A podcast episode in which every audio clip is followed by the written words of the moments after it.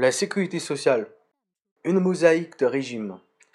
La totalité de la population française bénéficie de la couverture sociale, mais le système qui s'est progressivement mis en place est d'une extrême complexité.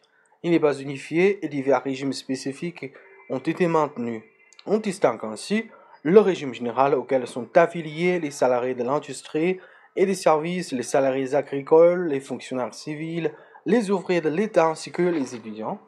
Deuxièmement, les régimes spéciaux qui concernent les travailleurs des mines, de la RATP, de la SNCF, les marins, les agents d'EDF, GDF, les régimes agricoles, les régimes des travailleurs non salariés de professions non agricoles, par exemple artisans, commerçants, professions libérales, et le régime général.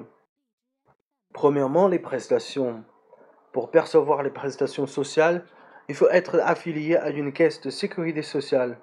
Cette affiliation est obligatoire et automatique pour tous les salariés et leurs conjoints, les enfants personnes à charge, dès lors que l'employeur déclare, comme la loi les oblige, les travailleurs qui l'embauchent.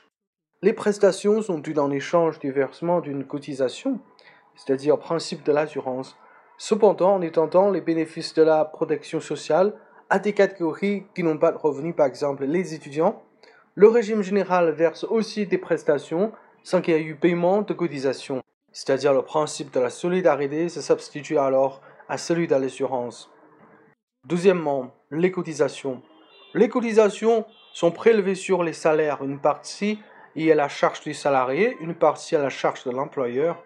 Pour les risques, accidents du travail et les allocations familiales, la totalité des cotisations est due par l'employeur.